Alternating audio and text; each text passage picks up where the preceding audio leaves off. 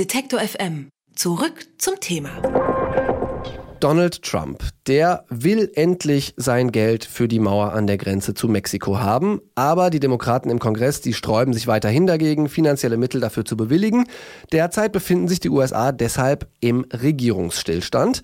Rhetorisch ist der amerikanische Präsident in seiner Rede an die Nation nun einen Schritt weitergegangen. Er bezeichnet die Situation als humanitäre Krise. Weiter sagt er dann eine Krise des Herzens und eine Krise der Seele. Kann man diesen Begriff, den man ja eher mit tragischen Schauplätzen, wie zum Beispiel dem Jemen in Verbindung bringt, humanitäre Krise hier tatsächlich anwenden? Der Politikwissenschaftler Dr. Thomas Jäger ist Professor für internationale Politik und Außenpolitik an der Uni Köln und er kann diese Frage beantworten. Guten Tag, Herr Dr. Jäger. Grüße Sie, Herr Arndt. Herr Jäger, mit der Bezeichnung als humanitäre Krise, da wirft Trump die Situation an der mexikanischen Grenze ja mit Zuständen wie im Jemen oder Syrien in einen Topf. Das äh, rechtfertigt er dann wiederum vor allem mit Verbrechen, die illegale Einwanderer begehen. Vielleicht mal ganz von vorne angefangen. Wer entscheidet denn eigentlich, wann und wo es sich um eine humanitäre Krise handelt? Das entscheiden die, die Sie sehen, die Sie beobachten und die Sie dann so bezeichnen. Und sicher ist die äh, Krisenlage an der Südgrenze der Vereinigten Staaten jetzt mit den von Ihnen genannten Kriegsschauplätzen nicht in eins zu setzen. Aber bei Trump hat das auch eine ganz andere Bedeutung bekommen. Er spricht ja immer davon, dass an der Grenze eine Krise der Sicherheit und eine humanitäre Krise bestehen. Und das ist, wenn man so will, der Versuch mit zwei Seiten einer Medaille, sowohl den Republikanern zu sagen, da ist eine Krisensituation, nämlich die Sicherheit, als auch den Demokraten zu sagen, da ist eine Krisensituation, nämlich die humanitäre Seite. Hm. Jetzt haben Sie gesagt, ähm, diejenigen, die Sie beobachten, es reicht aber nicht, wenn der amerikanische Präsident eigentlich sagt, das ist eine humanitäre Krise, um es zu einer zu machen. Nein, es gibt objektive Bedingungen, die man nennen kann. Nur wo fängt die humanitäre Krise an? Ist das bei einer bestimmten Anzahl von Menschen, die verfolgt werden, die hungern müssen, die äh, zur Flucht getrieben werden? Ist das äh, nur bei bestimmten qualitativen Elementen, die zusammenkommen müssen? Reichen ein Engpass in der Ernährungsversorgung aus oder muss da noch mehr dazu kommen? Das ist nicht definiert, das ist, gibt keine Legaldefinition, was eine humanitäre Krise ist, sondern eine humanitäre Krise ist es dann, wenn man es sieht und der amerikanische Präsident Präsident will sie an der äh, südlichen Grenze sehen. Andere sehen sie dort nicht. Und das ist alles weit weg davon, wie wir ansonsten in der internationalen Politik den Begriff gebrauchen. Jetzt könnte ich mir vorstellen, dass die UN da vielleicht genau hinschauen möchte und äh, beurteilen möchte, ob es eine humanitäre Krise ist. Ist das als Aufforderung zu verstehen äh, an die UN von Donald Trump, äh, sich das nochmal genauer anzuschauen? Oder ist das, wie die US-Amerikaner immer sagen, so Partisan-Rhetorik? Das ist natürlich überhaupt kein Hinweis für die Vereinten Nationen. Die haben in diesem Konflikt nichts zu suchen, sondern der Begriff wurde speziell gewählt, um die Wählerinnen und Wähler der Demokraten zu erreichen.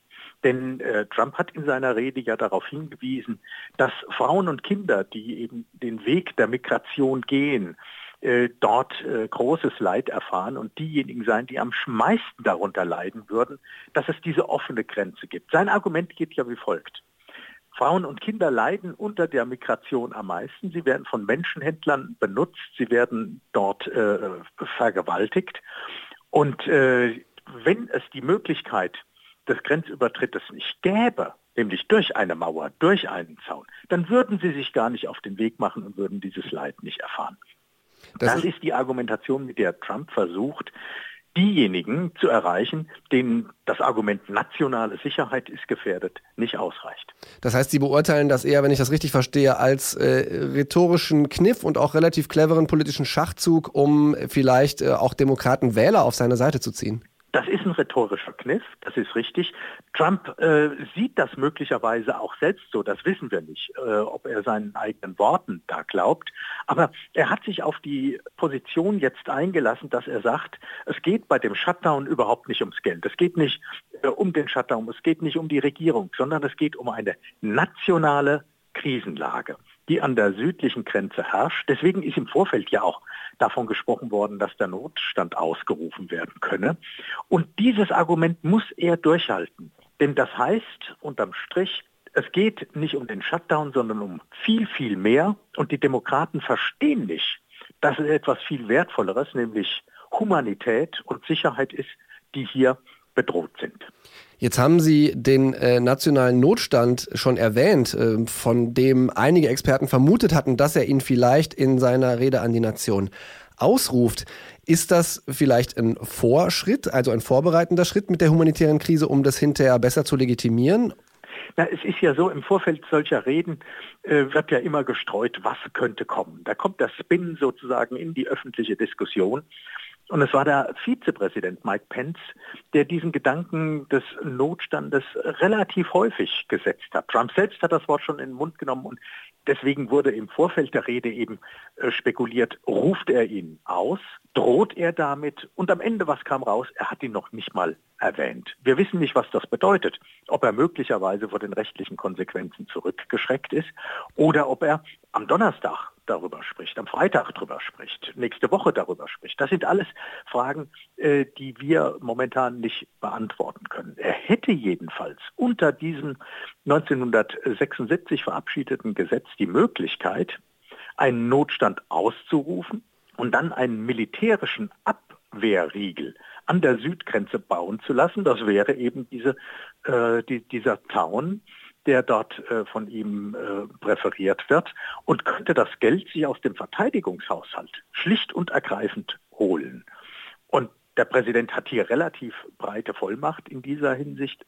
Das, was ihm entgegengehalten wird, ist eben, und da sind wir wieder beim Begriff der humanitären und Sicherheitskrise, dass diese Vollmacht eigentlich nur für Kriegslagen gedacht war oder für wirkliche Notlagen, dass aber eine solche Situation an der Südgrenze zu Mexiko derzeit nicht besteht.